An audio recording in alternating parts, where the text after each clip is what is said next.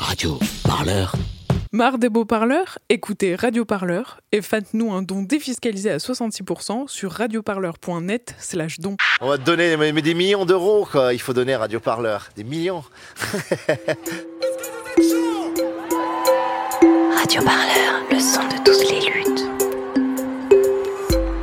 Vous écoutez un entretien de Radio Parleur, le son de toutes les luttes. Alors mon premier souvenir de lutte, euh, je pense que ça remonte à euh, l'entre-deux-tours de l'élection présidentielle de 2002. Euh, je crois que c'est ma première manif, le 1er mai 2002. Toutes les grandes manifs qui avaient été organisées contre la présence de, Jean-Marie Le Pen au deuxième tour de la présidentielle. J'avais à peine 13 ans, j'allais avoir 13 ans euh, 10 jours plus tard. Mais euh, c'est très important pour moi d'y aller. Euh, je me souviens de... on, avait croisé des, connaissances et puis... je me souviens, je me souviens particulièrement de ça. On voyait derrière nous une banderole du planning familial.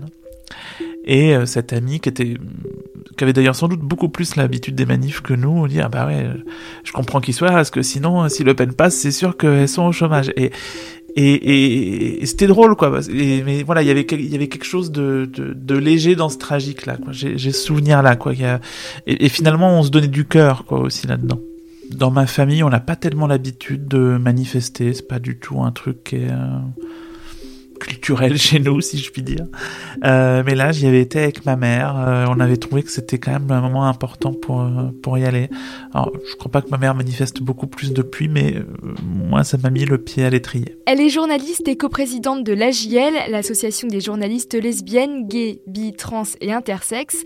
Dans deux jours, le 23 juin, elle présentera la seconde édition de Out, une émission de 3 heures en direct sur Twitch.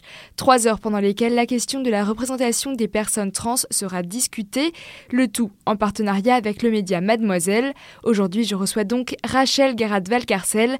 Bonjour Rachel. Bonjour. Et donc ça fait 8 ans que vous exercez euh, le métier de journaliste. Vous avez travaillé pour Sud-Ouest et 20 minutes.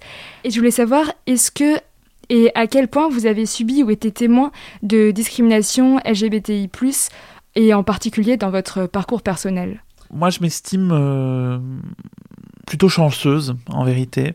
Euh, j'ai jamais eu trop de soucis pour trouver du travail. J'ai jamais eu trop de soucis pour euh, pour trouver un logement, etc. Après, euh, j'ai toujours tendance à comment dire, si, évidemment, si je vais chercher dans le détail, ah oui, ce, jour-là, il y a eu un problème, tel jour, bien sûr. Mais honnêtement, globalement, ça a été. Et notamment, vous citiez Sud-Ouest tout à l'heure, où j'ai travaillé de 2013 à 2018 et euh, j'ai fait ma transition euh, là-bas, par exemple. Et euh, franchement, j'ai eu beaucoup de chance. J'ai été très bien entouré. j'ai j'ai eu une direction qui a plutôt facilité les choses. Après, bien sûr, ça n'empêche pas des cas isolés, mais en fait, le, le dans des cas comme ça, comment dire, les personnes isolées se retrouvent vite encore plus isolées en fait. Euh, euh, C'est-à-dire que c'est euh, les quelques rares personnes qui ont euh, entre guillemets osé vraiment euh, me faire des remarques, quoi. En fait, elles ont assez vite souvent reçu la désapprobation de la collectivité, quoi. Et ça, c'était plutôt rassurant.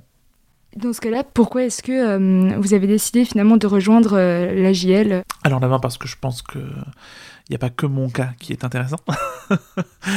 Euh, et qu'au contraire, justement, moi j'avais le sentiment d'avoir, comment dire, vu que j'avais été relativement protégé de ça, je me disais que j'avais encore de l'énergie, en fait. Je n'étais pas épuisé par ça.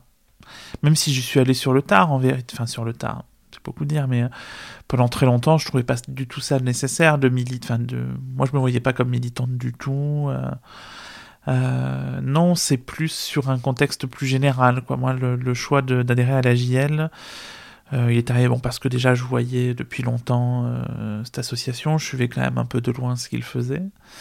Mais c'est, il y a plusieurs choses. Il y a l'élection de Donald Trump. Il y a aussi la, la, victoire de François Fillon à la primaire de la droite, où là je me suis dit, euh, donc c'était 2016, c'était le même mois hein, d'ailleurs, en novembre, où là je me suis dit, peut-être un peu tard, hein, mais bon, ok, ouais, il y a vraiment des gens qui nous veulent vraiment pas du bien, et qui sont organisés, et qui peuvent gagner.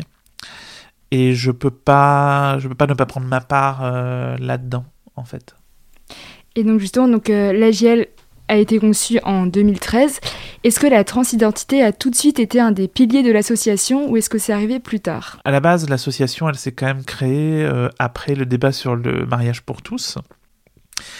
Et ce qu'on a trouvé être, euh, je le trouvais déjà à l'époque, même si j'y étais pas à l'assaut, euh, un véritable naufrage journalistique, vraiment une catastrophe.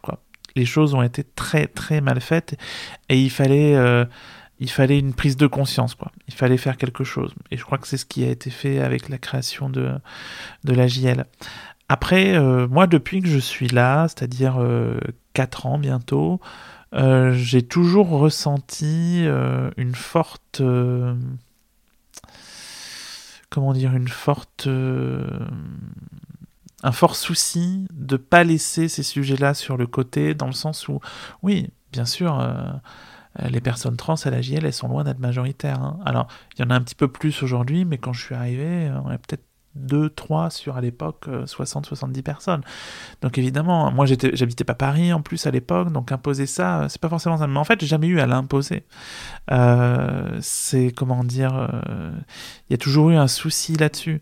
Pareil sur, je pense à euh, cette, ce souci, ce, comment dire, cette exigence en fait de, de ne pas avoir euh, des scènes toutes blanches quand on fait les outdoors par exemple, euh, ce, souci de, de l'accessibilité pour euh, les personnes malentendantes, etc. c'est donc j'ai même a les personnes concernées sont pas forcément très nombreuses à l'assaut. J'ai toujours trouvé, j'ai jamais eu de souci à faire passer ces considérations-là, si vous voulez. Et donc là, vous venez d'évoquer les outdoors. Est-ce que vous pouvez revenir un petit peu sur euh, ce que c'est? Alors les outdoors, c'est les prix de la visibilité euh, LGBTI. C'est une, euh, ça se fait sous la forme d'un gala en fait, d'une cérémonie de remise de prix. Ça existe depuis 2017, il y a eu une édition en 2018 et 2019. Depuis, c'est un petit peu plus compliqué de l'organiser. En 2020, évidemment, cette année encore, même si on désespère pas, mais c'est difficile. C'est difficile vu le contexte sanitaire et économique. Et euh, l'idée était d'être un peu le une sorte de, de respiration. Premièrement, parce que la JL fait de la critique des médias et à un moment donné, il est nécessaire aussi de récompenser ce qui se passe bien. Euh, et donc, on récompense euh, des bons articles, des bonnes productions, l'engagement d'une rédaction, des activistes, aussi des, des, nos coups de cœur artistiques. Je crois que dans les intentions aussi des, créateurs et des créatrices de la cérémonie, il y a aussi l'idée de faire se rencontrer les sphères journalistiques et militantes qui se regardent euh, le plus souvent en chien de faïence, euh, voire carrément avec beaucoup de méfiance. Euh, on le voit par exemple euh, dans le mouvement LGBTI, quoi. Les, journalistes n'ont pas forcément bonne presse et je peux éventuellement le comprendre en partie. Et puis de l'autre côté, les journalistes voient les militants comme des gens qui de toute façon ne sont pas des ressources puisque ben euh, ils sont biaisés oui. Enfin comme tout le monde en fait. Euh, et au contraire ce sont des gens qui sont des ressources pour les euh, pour les journalistes comme euh, comme comme dans, tant d'autres sujets. Je veux dire si euh, si on doit toujours aller chercher auprès je sais pas pour parler des personnes trans justement de psy il bah, y a un problème en fait. Il faut aussi il faut surtout aller voir les personnes concernées qui sont organisées qui créent des associations qui ont des discours politiques. Euh, et ça c'est très important. Et puis là-dessus, il fallait qu'il y ait de la paillette, il fallait, vraiment créer une fête. Et, euh, et, je crois que les trois premières éditions ont montré que ça pouvait être une vraie grande et belle fête. Vous parlez de ce, lien un peu entre donc, les journalistes et les militants. Est-ce que c'est pour ça finalement qu'il y a une association comme la JL qui s'est créée alors que c'est vrai qu'on ne voit on voit pas trop ça euh, pour, je sais pas, par exemple, d'autres communautés de journalistes, pareil, qui se seraient euh, réunis et qui auraient créé une association. Pourquoi est-ce que ça semblait nécessaire euh, pour les personnes LGBTQ+. alors d'abord, je pense que si, si, il y a, y a, quand même Prenons la Une pour, pour les femmes. Et d'ailleurs, moi je trouve que ce serait pas forcément une mauvaise idée qu'il y ait d'autres groupes qui se forment sur d'autres questions. parce que justement, parfois, on, nous demande de nous engager plus sur des sujets qui qui sont pas entre guillemets notre cœur de métier. Nous, on n'est pas forcément contre le faire, mais on veut pas non plus piquer la parole d'autres. Euh, bref, pour revenir à votre euh, question, euh, comme je vous ai dit, le, ça s'est créé sur, sur le, choc qu'a été pour la communauté LGBTI la séquence mariage pour tous qui a été vraiment très violente et pour beaucoup d'entre nous, sans doute pas tous et toutes, hein, mais pour beaucoup d'entre nous une vraie surprise quoi peut-être, euh, sur, en tout cas moi c'est sûr, euh, je, je, je, vivais dans l'illusion que bon, ça passerait tranquillement et que de toute façon l'homophobie c'est résiduel aujourd'hui. Ben, en fait non pas du tout. Enfin, je, je, sais pas si je pense pas que ce soit forcément majoritaire, mais en fait il y a vraiment des forces euh, conservatrices et homophobes qui existent et euh, qui sont là pour euh, pour nous rendre la vie vraiment plus difficile, qui ne veulent pas de l'égalité, ce qui est assez grave quand même. Il faut faut faut quand même leur dire. et les journalistes une grande partie des journalistes, une grande partie des médias sont tombés là-dedans. C'est-à-dire, on avait euh, une organisation, la Manif pour tous, très bien organisée, très bien huilée, euh, qui, euh, qui leur offrait sur un plateau ce que les journalistes veulent, c'est-à-dire des gens qui savent parler sur un plateau, qui leur offrent du clash, qui leur offrent de la confrontation, qui leur offrent des heures et des heures de direct potentiel les dimanches de manifestation. Sauf que euh, c'est le journalisme, c'est pas juste faire des plateaux avec des gens pour et des gens contre, quoi. C'est aller un petit peu plus loin que ça. Et il se trouve que, ben, là-dedans, euh, fasciné que les journalistes ont été par euh, ce groupe conservateur qui émergeait, donc on n'avait pas vu venir, ben, en fait, les personnes concernées, on les a pas vues. Et ça, c'est journalistiquement un vrai problème. Et euh, la JL s'est créée là-dessus, sur voilà, il faut de la visibilité et il faut un meilleur traitement de ces sujets-là. En fait, les, journalistes, je fais des généralités bien sûr, hein, il, y a, évidemment de, de, très bonnes productions et honnêtement, ça va quand même plutôt vers le mieux. Euh, mais euh, trop souvent, les journalistes traitent ces sujets-là par-dessus la jambe, en fait comme si ça méritait moins d'attention, comme si c'était un peu gêné aux entournures. Mais euh, après, je, je, je, nie pas la complexité de certains sujets. Les sujets euh, qui touchent aux personnes trans peuvent être parfois extrêmement complexes.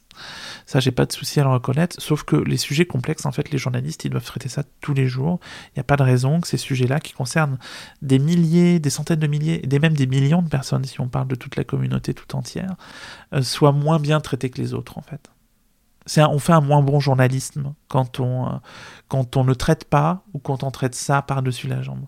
Ça, c'est important de le dire. C'est pas juste une question militante, c'est une question de journalisme en fait. Radio Parleur, le son de toutes les luttes. C'est ça se passe en se rendant compte de ce mauvais traitement, la JL met en place euh, de l'éducation aux médias, qui donc on a parlé des outdoors qui était aussi quelque chose à part. Est-ce qu'on peut revenir un peu là-dessus sur euh, cette forme euh, finalement d'essayer d'avoir un impact sur la scène médiatique par cette association? Alors on fait plusieurs choses. D'abord on fait une, veille, on regarde ce qui, ce qui y a de bien, ce qui y a de moins bien. Et depuis trois ans on fait une newsletter qui est mensuelle, où on, on donne un peu nos, nos coups de nos coups de chapeau et nos coups de griffe, si je puis dire. Euh, on fait aussi euh, des euh, formations. on va dans les écoles de journalisme, dans des IEP, un peu ailleurs. On va aller dans des collèges, même bientôt. notre idée, c'est aussi de proposer ça à des rédactions, à des syndicats de journalistes, pourquoi pas, à des euh, organiser des formations, comment dire, pour, euh, pour les journalistes freelance, qui ne sont pas forcément dans une rédaction, pour euh, sensibiliser à l'intérêt de ces sujets, à l'importance de les traiter, à l'importance de les traiter bien. Et puis il y a aussi euh, le, entre autres, hein, le, le kit euh, Informer sans discriminer, qui est à destination des journalistes, mais qui est consulté bien au-delà, qui sur une, une, grosse dizaine de chapitres, si mes souvenirs sont bons, ben voilà, aborde chacun des grands sujets. Il y a notamment euh, parler correctement des personnes trans, euh, éviter la sérophobie, euh, éviter, éviter les polémiques inutiles sur l'ouverture de la PMA, etc. Ça, c'est un gros travail qu'on a fait sur sur ouais de pédagogie qui n'est pas exhaustif évidemment. À un moment donné, on n'est pas là pour mâcher tout le travail des journalistes, mais qui fonctionne bien. Puis aussi, il nous est arrivé de faire des études. là dernièrement, on a fait une étude sur les grosses têtes. On a écouté pendant cinq semaines les grosses têtes pour déceler ce qui avait potentiellement de problématique. Bon, ben, on n'a pas été déçus. Le sexisme, l'homophobie, le racisme sont présents continuellement et massivement, et euh, il s'agit de dénoncer ça. L'année dernière, euh, pour le premier épisode de Out, justement, vous avez traité un peu de visibilité grandissante euh, des femmes lesbiennes, bisexuelles et pansexuelles, dans la culture mainstream notamment. vous avez aussi traité de la, PMA, du racisme médiatique. Et cette année, l'émission donc s'intitule Personnes trans dans les médias, on attend encore la transition. Pourquoi ce sujet s'est justement imposé aujourd'hui? Ça fait un an et demi, quelque chose comme ça, qu'on voit monter un tout petit peu en France un, sujet, là aussi venu euh, de franges réactionnaires, sur euh, le, la question des personnes trans et plus précisément des femmes trans, sur la remise en cause euh, de leur place en tant que femmes dans la société, et donc par extension de leur place dans les mouvements féministes. Euh, c'est venu euh, de manière assez marginale, mais certains médias ont vraiment vu un filon et donc ça s'est un peu développé. Pas du tout dans les mêmes proportions que ça peut être aux États-Unis et même surtout au Royaume-Uni, mais il y a quelque chose et, ça nous interroge parce que euh, vu que ça reste quand même limité, on, on se pose toujours la question est-ce qu'il faut le traiter au risque de faire de la pub à ces personnes-là? Ou est-ce qu'on fait autrement et euh, là, on s'est dit qu'il fallait quand même faire quelque chose, fallait marquer le coup.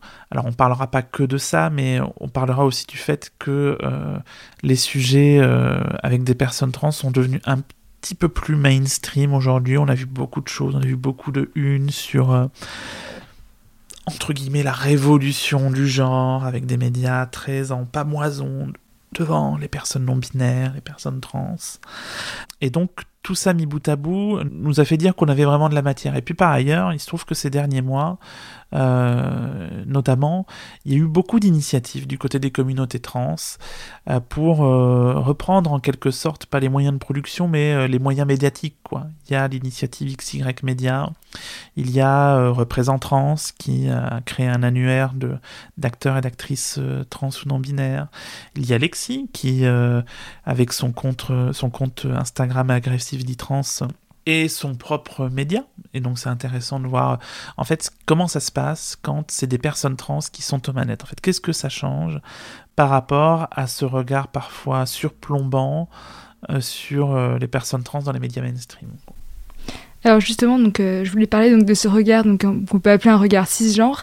On a pu accueillir Alexia Radio Parleur en début d'année et donc elle a essayé de définir ce, ce, regard Alors le cisgaze, c'est un mot qui a été formé en miroir par rapport au male gaze. Donc le male gaze, c'est le regard masculin, euh, une notion en sociologie qui définit la façon dont euh, le regard d'un genre qui a une position euh, hégémonique culturellement, socialement, économiquement, va impacter la représentation, les discours et du coup la position d'un autre genre, en creux le féminin, dans la société. Pour le cisgaze, en fait, on est dans la même dynamique, comment est-ce que le regard cisgenre il impacte les représentations, mais aussi du coup la possibilité d'exister en tant que personne trans dans les espaces sociaux. C'est un, regard qui est extrêmement euh, déformant euh, parce qu'il il ne prend pas en compte euh, la réalité de la personne qu'il regarde, mais ce qu'il en perçoit avec son background culturel et social et euh, sur les transidentités, ce background dans notre société, il est, euh, il est euh, fait de stéréotypes. Il est fait de, de il n'est pas fait d'une éducation, il est fait de stéréotypes. C'est d'ailleurs un, c'est d'ailleurs une des, une des, un des manques autour de la visibilité des personnes trans. Je crois qu'on on peut affirmer euh, que depuis quelques années, les personnes trans sont activement de plus en plus visibles, mais que dans les médias dits mainstream, dans la culture, cette représentation, cette visibilité, elle n'est pas encore aux mains des personnes trans et que de fait, c'est pas une visibilité qui euh, est accompagnée de façon euh, systémique, de façon systématique d'éducation et elle véhicule encore des vieux, euh, des vieux clichés culturels. Radio Parleur, le son de toutes les luttes. À votre avis, qu'est-ce qui va changer justement avec euh, notamment ces médias qui ont des rédactions euh, souvent 100% euh, trans, par exemple comme XY qui est en train de se lancer Qu'est-ce que ça va changer ces, deux formes de regard en fait? Est-ce que ça va peut-être se heurter ou est-ce que au contraire ça peut donner une autre vision, enfin s'éduquer? En vrai, ça c'est une question que je me pose encore. Je sais pas trop. Euh, moi, euh, je regarde ça avec une très grande bienveillance. Je suis euh, très bluffé, par exemple, par ce que fait XY Media. Je trouve que sur le fond et sur la forme, moi, je suis très bluffé sur le fait que ce soit très léché comme mise en image, etc. après, on est d'accord ou pas avec ce qu'elle raconte. Je veux dire, il ne s'agit pas non plus de, comment dire, de de mettre sur un piédestal. Euh, je veux dire, les personnes trans disent aussi des conneries parfois. Hein, je veux dire, il n'y a pas de souci là-dessus. Mais voilà, moi je regarde ce qu'elles font avec euh, ce qu'elles font, avec euh, beaucoup beaucoup de bienveillance. Mais moi, c'est vraiment une question que j'ai envie de leur poser en fait mercredi justement. C'est qu'est-ce que ça change? Est-ce que c'est quelque chose Qu'est-ce que ça change? À qui ça se destine? Est-ce qu'on parle Est-ce qu'on se parle à nous-mêmes? Et après tout, pourquoi pas Moi, j'ai pas de souci avec ça. Est-ce qu'on parle à d'autres aussi? Comment on fait? Euh, C'est euh, là-dessus. Honnêtement, j'ai plein d'interrogations et euh, je pense que c'est pour ça que, notamment pour ça, que l'émission sera intéressante parce que je, là-dessus, pour le coup, j'ai pas d'opinion préconçue. On parle donc ici de diversité de, de points de vue. Et en quoi est-ce que cette diversité, pas forcément uniquement en lien avec les personnes trans, en quoi est-ce que c'est important finalement dans les médias d'avoir une diversité de points de vue, tant au niveau des personnes qui s'y expriment qu'au niveau de la production et du journalisme?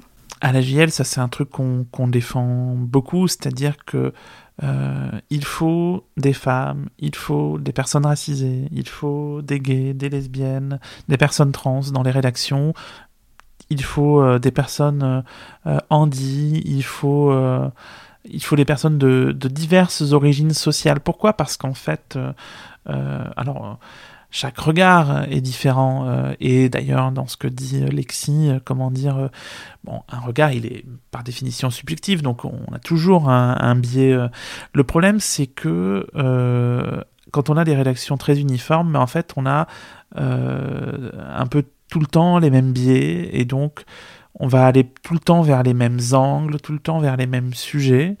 et comment dire, au bout d'un moment, ça non seulement ça perd de sa pertinence, mais en plus, euh, on finit par euh, moins bien faire son boulot en vérité, parce que euh, on assèche, on assèche le, journalisme, je pense, en, en donnant pas la chance, en donnant pas l'occasion à d'autres profils qui ont d'autres réflexes, qui ont d'autres vécus, qui vont pas voir les mêmes événements de la même manière. je trouve qu'on qu'on rend les choses plus euh, on, les on les assèche, pardon, alors qu'au contraire, si on laissait cette place-là, on aurait quelque chose de, je sais pas le mot qui me vient à l'esprit, c'est gourmand. On aurait quelque chose, euh, euh, on n'aurait pas un gâteau tout sec, on aurait un gâteau avec de la chantilly, avec des fruits, et on ferait vraiment un meilleur journalisme. Je veux dire, je moi, je, vois, moi, je travaille dans une rédaction mainstream, on pourrait dire ça comme ça, et euh, aujourd'hui, quand même, l'une des clés, c'est de réussir à se distinguer, de réussir à trouver les, les idées qu'on n'a pas vues ailleurs ou qu'on n'a pas fait 50 000 fois. Bah forcément, si c'est toujours les mêmes personnes à qui on demande de faire ça, euh, on va avoir plus de mal à trouver les idées nouvelles. Bien sûr, il y a des personnes trans qui n'ont pas de bonnes idées, enfin évidemment. Euh, mais euh, en fait, on leur donne pas l'occasion de pas donner leurs bonnes idées, alors que un euh, mec blanc cis hétéro, lui, il aura tout loisir de donner ses mauvaises idées. Je, reviens un peu à, la phrase de François Giron, on, arrivera à la parité quand on, aura nommé une femme incompétente, quoi. Bah, oui, c'est un peu ça, quoi. Le truc, c'est qu'aujourd'hui, on sous-entend que euh, quand on veut nommer une femme pour nommer une femme, par exemple, on sous-entend qu'elle sera forcément incompétente, qu'elle n'est nommée que pour ça. Ben en fait, non. Et ce serait pareil pour une personne trans, et pareil pour une personne racisée. Euh, seulement, visiblement, il n'est pas dans le logiciel de beaucoup de gens qu'on puisse être compétent pour quelque chose quand on n'est pas un homme blanc hétéro. Et donc bah là, on parle un peu euh, de ce qui va, ce qui va pas trop, ce qui est maltraité quand même sur la scène médiatique. Mais est-ce que vous avez des conseils euh, de revues, de podcasts, de reportages qui justement pourraient être des exemples et qui traitent bien finalement le sujet? J'ai vraiment eu un coup de cœur immense pour euh, une série documentaire de France Culture, Les transidentités racontées par les trans, qui date de septembre 2018, si ma mémoire est bonne. C'est vraiment, donc c'est 4 heures de documentaire à peu près où on n'entend que des personnes trans. Euh, et c'est ce qu'on veut faire aussi. Euh, mercredi soir, il n'y aura que des personnes trans en plateau et ça, c'est vraiment important pour nous. Là, on a l'occasion peut-être de ne pas avoir euh, une personne cis qui interroge des personnes trans, mais avoir un autre dialogue. Euh, et donc dans ce documentaire de, France Culture, euh, je trouve qu'on aborde des tas de questions qui précisément sont jamais traitées parce que bah, des personnes non concernées n'en auront pas l'idée, quoi. Euh, et, c'est très important. Et c'est pas grave, c'est pas grave. Juste, on a besoin de s'entourer de gens avec des profils différents. et, et c'est pas grave. On est, il n'y a pas de neutre. Il y a personne qui est la panacée, qui a le bon point de vue sur tout. C'est pas vrai, ça n'existe pas. Et eh bien là, on voit bien à quel point on perd quelque chose.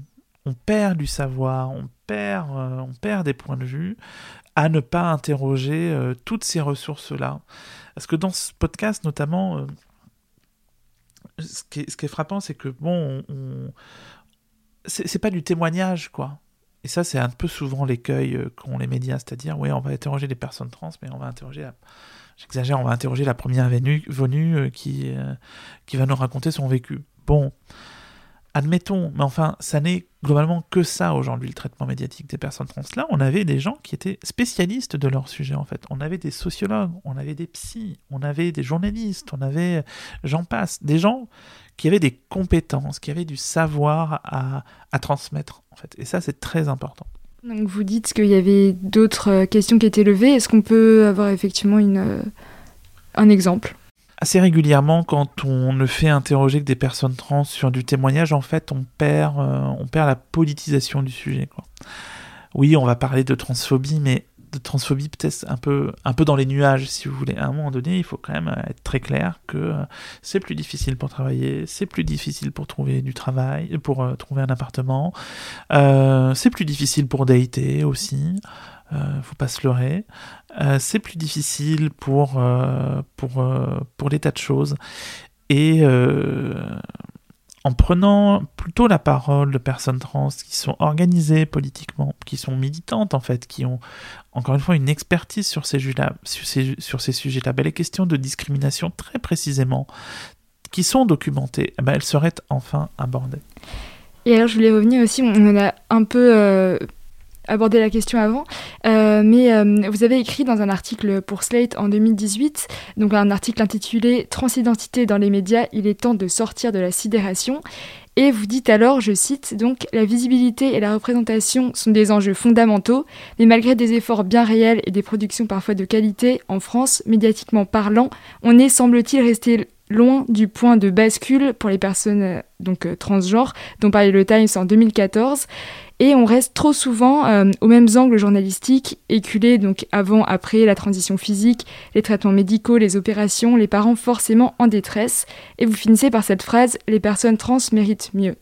Donc là, on a, a, un peu parlé, donc on, vous nous dites que ça va un peu mieux, mais je sais aussi notamment que euh, Media s'est lancé parce que euh, ils, ont l'impression que quand même le traitement euh, médiatique évolue un peu dans le mauvais sens. Euh, ils, font aussi euh, notamment référence euh, en Angleterre où finalement il y a eu des, des ça s'est répercuté dans, les lois puisque mmh.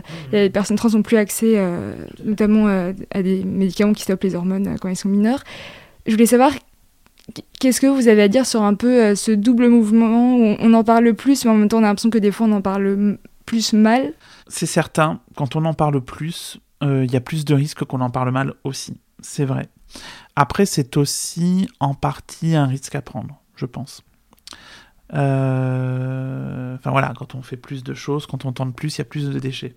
Voilà, c'est une évidence. Après, moi, l'impression que j'ai par rapport à ce papier, ce papier, le titre, c'est Il tente de sortir de la sidération, je crois. Moi, j'ai l'impression que les journalistes sont sortis de la sidération, mais pour rentrer un peu dans la fascination, en fait. C'est-à-dire, on est passé du oh au waouh.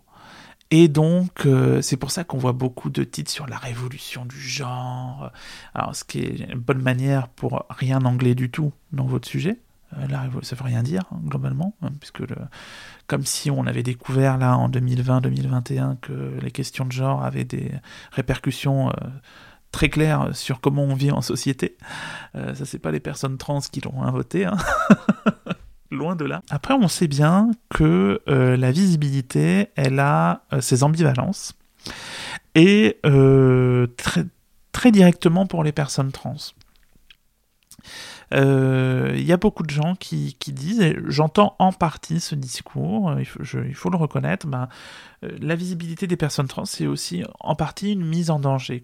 Et on sait qu'il y a des personnes trans qui sont très visibles, je, enfin très visibles, manière de dire, mais je pense par exemple aux personnes trans travailleuses du sexe, et euh, elles le payent chèrement de leur vie, parfois, il faut quand même le rappeler. Euh, et donc oui, oui, il y a, y a, une ambivalence là-dessus. Après, justement, c'est une question qu'on se posera vendredi. Euh, est-ce que c'est, est-ce que cette visibilité provoque une réaction, vraiment au sens propre de réactionnaire, ou est-ce que paradoxalement, c'est aussi les réactionnaires qui provoquent cette visibilité Je pense par exemple à la théorie du genre, au moment euh, de la manif pour tous, justement. Euh, qui avait entendu parler des questions de genre avant que ce soit la manif pour tous qui le mette euh, sur le devant de la scène médiatique En vérité, des spécialistes, des gens vraiment militants, mais au-delà, pas tellement. Aujourd'hui, est-ce qu'on parlerait autant de questions d'études décoloniales, par exemple, si c'était pas sempiternellement l'extrême droite qui le faisait. Alors, je dis pas que c'est bien, hein, loin de là, mais euh, il faut voir aussi à quel point euh, qu'est-ce qui nourrit quoi, en fait. Euh, et à un moment donné, je crois qu'on peut pas non plus considérer, mais je comprends que ce soit un sujet de débat et tout le monde n'est pas d'accord là-dessus. Euh, ça peut pas être un bon argument de dire ah on est visible, il y a une réaction d'extrême droite, du coup recachons-nous. Le mouvement LGBT euh, moderne tel qu'on le connaît depuis la fin des années 60 et des années 70, il s'est fondé en partie sur cette question de visibilité. C'est-à-dire, il faut qu'on nous voit, plus on nous voit, plus il sera difficile de nous tuer, de nous discriminer. Je pense que ça reste vrai. Alors ça ne veut pas dire que ça n'a pas son lot de, contraintes, ça les a. Euh, mais euh, si on n'est plus là, si on n'existe plus, euh, si, on ne nous voit plus, on n'existe plus. si on ne nous voit plus, notre agenda n'existe plus. Alors, je dis pas que c'est toujours un franc succès aujourd'hui, hein, bien sûr que non. Mais je ne vois pas d'autre option. Peut-être que j'ai tort, mais moi j'en vois pas d'autre. J'avais une dernière question donc, euh, sur euh, l'émission qui aura lieu euh, ce mercredi. Donc, vous réalisez cette émission en partenariat avec Mademoiselle. Donc, c'est un média en ligne qui est qualifié de féminin, parfois de féministe. pourquoi est-ce que vous avez choisi ce partenaire qui, alors certes, traite des sujets LGBT+, mais qui n'est pas non plus spécialisé dans le sujet? Non, non, effectivement. Alors plusieurs choses. Euh, d'abord, il se trouve qu'on a des membres de l'AJL qui travaillent euh, là-bas et ça facilite, euh, ça facilite forcément les liens. Il y a eu quand même un, gros renouvellement à, Mademoiselle avec des un vrai changement d'équipe à la direction de de ce média. Par ailleurs, il se trouve qu'on avait été approché euh, quand elles avaient fait un événement autour de la journée de visibilité lesbienne le 26 avril. Elles avaient fait un live Twitch aussi de 4 heures. Euh, euh, ce soir-là, et j'y avais notamment participé, il y avait eu d'autres membres de la JL. Et à cette époque-là, nous, on avait déjà en tête de faire cette émission sur les questions trans, mais on savait pas trop comment le faire. Et puis c'est une question de moyens aussi. Hein, il fallait savoir euh, comment on le fait pour savoir combien ça va nous coûter. On trouvait que l'exercice du live était pas inintéressant, euh, était même plutôt, euh, plutôt comment dire, plutôt assez excitant. Et il se trouve qu'elles ont un studio et donc on voulait voir si ça les intéressait qu'on s'associe pour ce type d'événement. Elles étaient hyper intéressées, elles ont été très enthousiastes, elles ont été peu, euh, vraiment très peu directives sur euh, le fond. Euh, il fallait juste pour nous qu'on s'adapte au format de Twitch. Elles, elles sont habituées, elles en font je crois deux par semaine. Nous, c'est notre première évidemment. Donc on, ça ressemblera évidemment pas exactement à ce qu'on a fait l'année dernière, qui était une émission enregistrée d'une heure et demie seulement, très séquencée. Là, il y aura deux, grands plateaux d'une heure et demie où les gens, les personnes auront largement le temps de s'exprimer. Donc c'est un format différent. Et donc c'est pour ça, voilà, on, trouvait que c'était une bonne idée de, de s'associer, de s'associer avec elle, même si, euh, même si effectivement c'est pas un média spécialisé euh, LGBT, mais la JL est une association euh, féministe. On va finir avec la traditionnelle donc musique euh, que vous avez choisie. Alors moi j'ai choisi euh, My Body is a Cage d'Arcade Fire. On entend beaucoup parfois des, personnes trans justement dans les témoignages dire oui, euh, j'étais emprisonné dans mon corps avant la transition, tout ça. Moi, c'est jamais quelque chose qui m'a parlé. Je me suis jamais sorti emprisonné dans mon corps avant la transition. En revanche, cette cette, cette chanson, elle, je trouve, par la manière dont elle monte, elle provoque une. Je trouve il y a un sentiment de libération, quoi. Il y a un truc sur la fin, il y a, y a vraiment quelque chose de. Et, et, qui, pour le coup, là, me parle beaucoup.